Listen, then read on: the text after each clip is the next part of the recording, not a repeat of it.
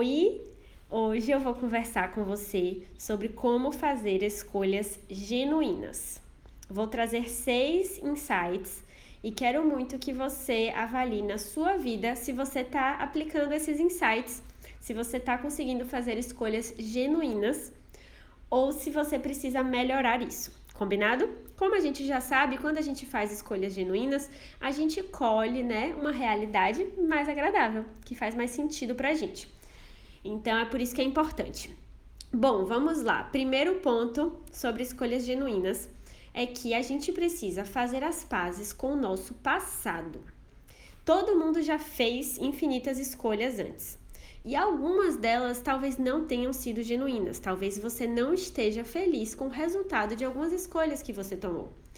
E a gente vai ter que fazer as pazes com isso. Aprender, claro, com o passado e parar de se culpar, parar de se julgar, não ficar remoendo o seu passado, né? O que passou, passou.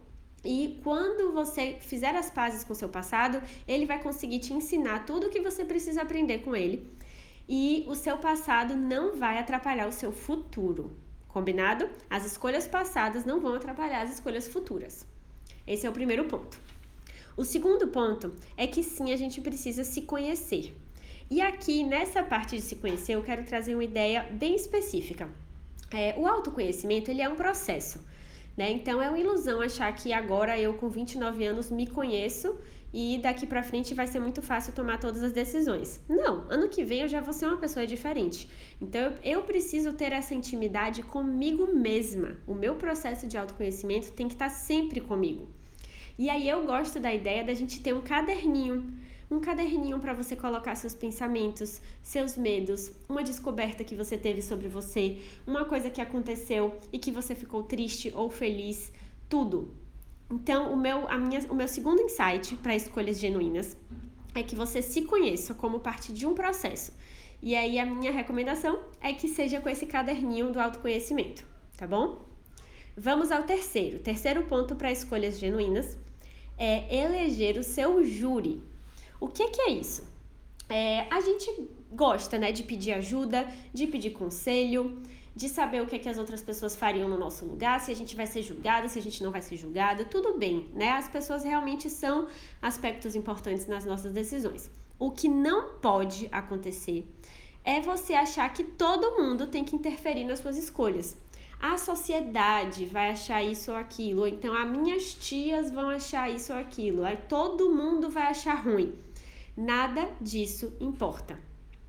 A gente tem que pedir ajuda e pedir conselho para poucas pessoas que faça muito sentido, tá? Por isso que eu falo para você eleger o seu júri.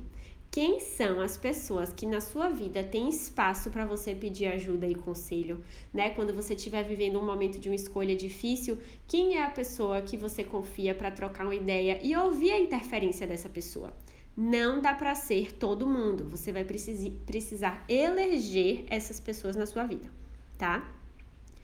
Vamos agora ao quarto ponto.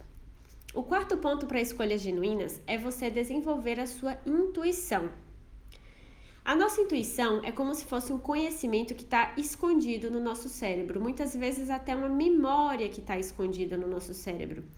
E é, é muito importante que a gente dê espaço para essa intuição. A melhor forma da gente desenvolver a intuição é a gente praticar rituais que normalmente são ligados à espiritualidade, né? Então, a meditação, que é muito ligada à espiritualidade, uma oração, qualquer outro ritual que você olhe para dentro, que você se conecte com o todo, que você toque no invisível, né? Porque a intuição, ela é invisível. Então, a gente tem que estar reconhecido ali no invisível para a gente conseguir ouvir a nossa intuição, tá bom? Quinto ponto para escolhas genuínas: identifique a razão por trás daquela escolha.